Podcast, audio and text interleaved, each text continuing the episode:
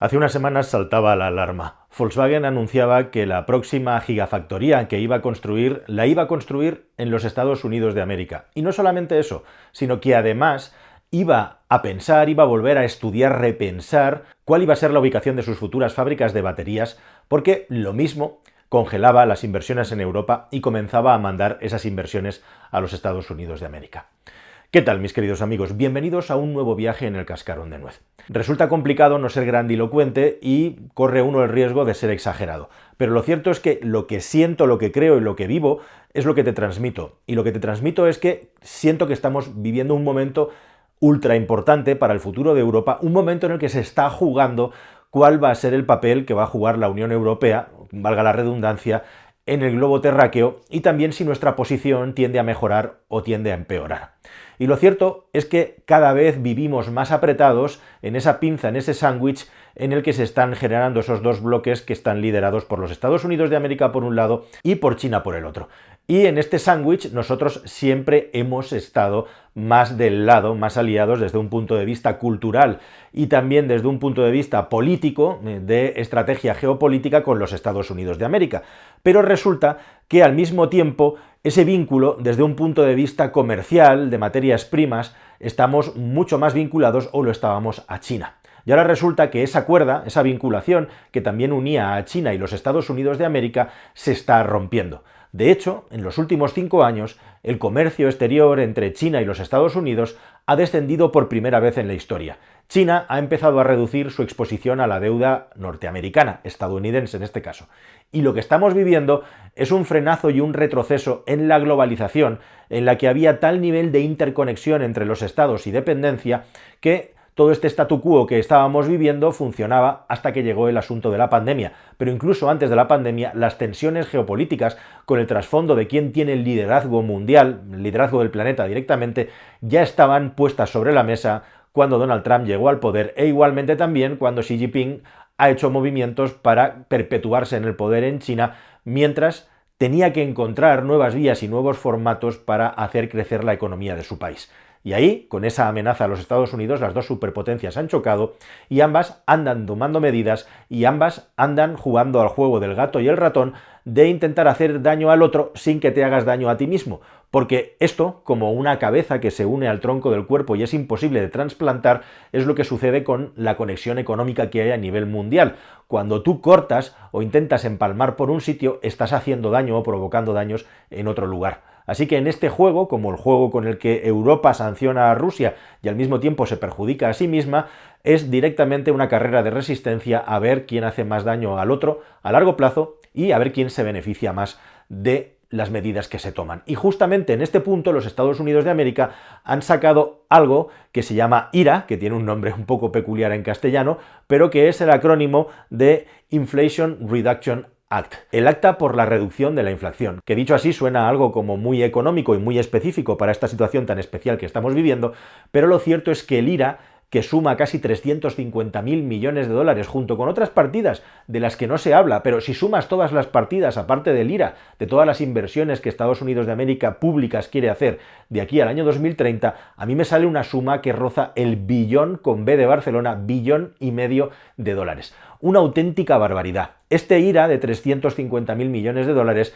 no es ni más ni menos que un nuevo New Deal, un New Deal del año 2021, ahora redefinido como un gran Green New Deal. The are 50, the nays are 50. The Senate being equally divided, the Vice President votes in the affirmative and the bill as amended is passed.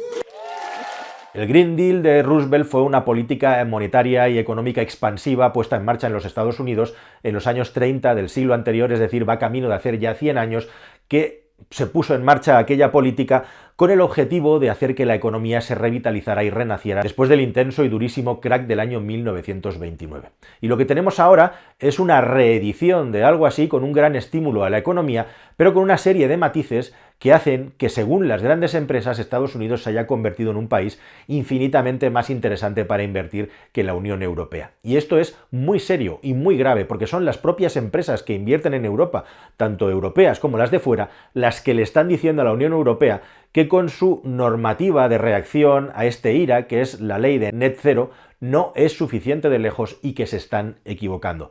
Y vinculado con esto, aunque parezca que no y esté todo muy mezclado con la política, movimientos de grandes empresas como el de Ferrovial se justifican económicamente desde un punto de vista estratégico porque el dinero y la inversión para ellos está mucho mejor puesto, porque va a traer mucho más retorno en los Estados Unidos de América y en sus países limítrofes que en la Unión Europea. Y como digo, esto es muy grave, porque es el pan nuestro de cada día. Es lo que le ha estado sucediendo a Europa durante los últimos 20-30 años. La pérdida total de competitividad y también la pérdida de aceleración o lo que se llama la speed economics, que en este caso se trasladaría al mundo real en la Speed China, o cómo otros países con legislaciones y con normas mucho más laxas, mucho más simples y mucho más seguras permiten que se acelere el desarrollo de procesos tecnológicos y también de las inversiones. Y esto es exactamente lo que está pasando ahora. La gran industria europea, la que tiene más capacidad de inversión ahora mismo, que es la industria química precisamente, la industria que fabrica los grandes materiales pesados y por lo tanto la industria más consumidora de energía y más dependiente de la energía, y otras industrias incipientes como la de las energías renovables y la instalación de los componentes necesarios para crear electricidad renovable, así como toda la industria tecnológica, están advirtiendo de que si la Unión Europea no cambia, se van a acabar marchando de aquí. Y esto es verdaderamente grave en un momento en el que la gran palabra que todos manejamos es la palabra reindustrializar. Pero ¿cuál es el problema exactamente? Bueno, pues el problema esencialmente es muy sencillo y viene desde hace más de 100 años. La forma que tiene Estados Unidos de América de entender el mercado y cómo lo tiene esa forma de entender el mercado la Europa económica y social. Esta ira de Estados Unidos pretende que entre el año 2005 y el año 2030 el país reduzca a la mitad las emisiones de carbono que había justamente en ese punto. 25 años entre medias y un objetivo de una reducción del 50% en las emisiones de CO2. Para todo eso hay que hacer unas inversiones mil millonarias en materia de instalación de energías renovables, pero también y muy importante justamente en renovación de fábricas y creación de nuevas industrias que produzcan esos bienes de consumo que son absolutamente imprescindibles con unos estándares de emisiones mucho más bajos que los actuales. Es decir, que las grandes siderúrgicas, las grandes químicas, las grandes empresas consumidoras de energía tienen que renovarse igualmente y para eso tienen que cambiar drásticamente sus plantas o crear nuevas. No es solo poner energías renovables. Y justamente es ahí donde va a ir la mayor parte de la inversión. Y como digo, ¿cuál es esa diferencia? Pues muy sencillo. Mientras la Unión Europea se basa en un modelo de ayudas, de subvenciones para dar dinero a inversiones, lo que hace los Estados Unidos de América es decir, no, mire, usted va a tener todas las facilidades para conseguir los permisos, va a tener todas las facilidades y aceleración para conseguir los trámites y las subvenciones, las ayudas, se las vamos a dar fiscalmente. En lugar de darle a usted dinero, lo que vamos a hacer es dejar de cobrarle una parte importante de los impuestos. ¿Para qué? Para que el día que su fábrica esté funcionando, desde el minuto uno, usted pueda ganar dinero con su inversión. Y esa fórmula tan aparentemente simple, incluso alguien podría decir para tontos tan básica, es lo que hace sistemáticamente que Estados Unidos consiga vencer a la Europa social. Y aquí es donde tenemos el gran dilema y el gran problema. Esto es, por ejemplo, algo que se viene haciendo desde hace 100 años con la industria del cine. Mientras la industria europea da dinero a las producciones, los Estados Unidos de América se dicen, los americanos no subvencionan el cine. Sí, sí que lo subvencionan, lo subvencionan a lo bestia, pero dando incentivos fiscales. Se ha demostrado que los famosos tax shelter de regiones donde se promueve la cinematografía, los rodajes de cine, consiguen que por cada euro que se invierte en producción de cine tenga retornos de 3, 4 y hasta 5 euros, precisamente por todo el negocio que se aporta. Este montaje, esta idea del tax shelter llevado a otro tipo de inversiones y de tecnologías, hace muchísimo más atractivo para las industrias y para los fondos de inversión que tienen mayor capacidad de inversión ir a determinados lugares donde van a conseguir producir con beneficios desde el primer día, frente a otros lugares en los que se dan unas ayudas económicas y unos incentivos que no garantizan que la productividad y que esa industria ya puesta en marcha pueda conseguir beneficios, porque luego las cargas impositivas van a ser muy fuertes y en añadido además, como has recibido dinero público, te van a hacer pasar por una serie de aros para que tú puedas mantener esa inversión, porque si no, no vas a recibir el dinero. Con lo cual se genera un sistema que es dependiente desde el inicio de la administración y con ciertas digamos, neblinas o nubarrones en el futuro, en el destino, de no saber qué seguridad jurídica vas a tener sobre las inversiones que has hecho por la alta fiscalidad frente al modelo americano muchísimo más simple y es usted venga aquí, ponga su planta, yo le doy ayudas, le doy lo mismo que la Unión Europea, no le doy pasta, pero en lugar de darle pasta, le doy a usted reducción de impuestos. Lo estoy explicando evidentemente de una manera tremendamente sencilla. Hay muchas más aristas y muchos más puntos alrededor. Pero precisamente como digo, lo que provoca esto es que aquellas grandes industrias y aquellos grandes inversores que ya tienen el dinero o que son capaces de reunirlo por su alto tamaño y capacidad para atraer capital y no requieren de ayudas y subvenciones, prefieran largarse de Europa y marcharse a los Estados Unidos de América, como son empresas como por ejemplo la Volkswagen, la BMW, Enel o la mismísima Ferrovial, o qué decir, por ejemplo, de Iberdrola, una empresa que en España consideramos la que nos da la luz, la electricidad, pero que es una de las empresas más innovadoras del mundo en materia energética y que en Estados Unidos de América y Latinoamérica tiene unas posiciones increíbles, tremendas. Aquí andan a tortas con el gobierno porque al gobierno le gusta meterse con los empresarios para que haya una parte de la población, oye, que sienta que tiene un enemigo común, pero hace unos días el presidente de Iberdrola se estaba sentando en una mesa con Lula da Silva, que precisamente no será sospechoso por parte de nadie, ni de unos ni de otros, de ser considerado un peligroso fascista derechista. Pues ahí están los dos hablando de la mayor planta de mezcla de energía eólica y energía solar que se ha fabricado nunca en Brasil. Y así con todo. Y este, este caldo de cultivo es lo que parece, según las grandes empresas dicen, que la Unión Europea sigue sin entender esa política, digamos, de adelantar dinero para luego quitártelo con impuestos, que es tal cual funciona la, Unión Europea y específica y especialmente España. Ese juego de trilero en el que parece que te estoy dando un dinero que luego por la parte de atrás te voy a meter la mano en el bolsillo y te lo voy a sacar hasta cosas tan estúpidas como las ayudas, lo de estúpida digo, para los automóviles eléctricos que son importantísimas y que luego hay que declarar en la declaración de la renta porque se considera un rendimiento en especie. Pero además de esto, lo que tenemos ahora es una dependencia brutal del otro lado. Por un lado tenemos a unos Estados Unidos que nos está haciendo la competencia y permite que además todas las piezas que se fabrican para suministrar estas industrias que estén dentro de los tratados de libre comercio con los Estados Unidos de América pueden ser aplicados a esta norma. Esto es Canadá, por ejemplo, y México. Japón y la Unión Europea no están dentro, con lo cual, como sabéis, puede haber exenciones muy graves como la de los automóviles eléctricos. Están negociando eso ahora mismo.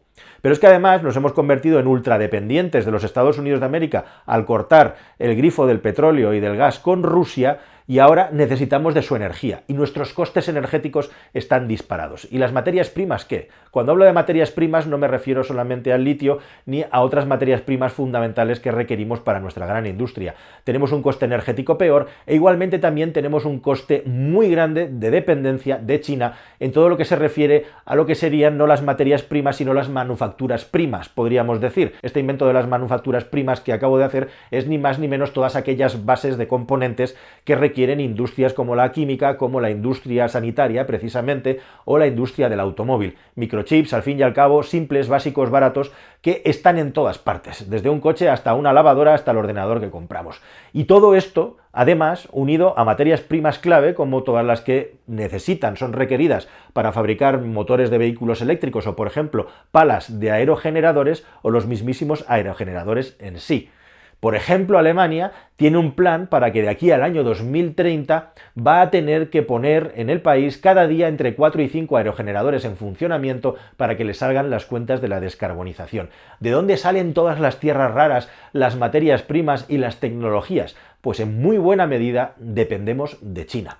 Así que si tenemos un horizonte en Europa en el que tenemos un aumento enorme del precio de la energía por la situación que estamos viviendo, una pérdida de inversiones que se van a sitios mucho más atractivos que el nuestro, una dependencia absoluta de Asia y específicamente de China para montones de bases de productos manufacturados que necesariamente tienen que venir de allí para que nuestro producto sea competitivo.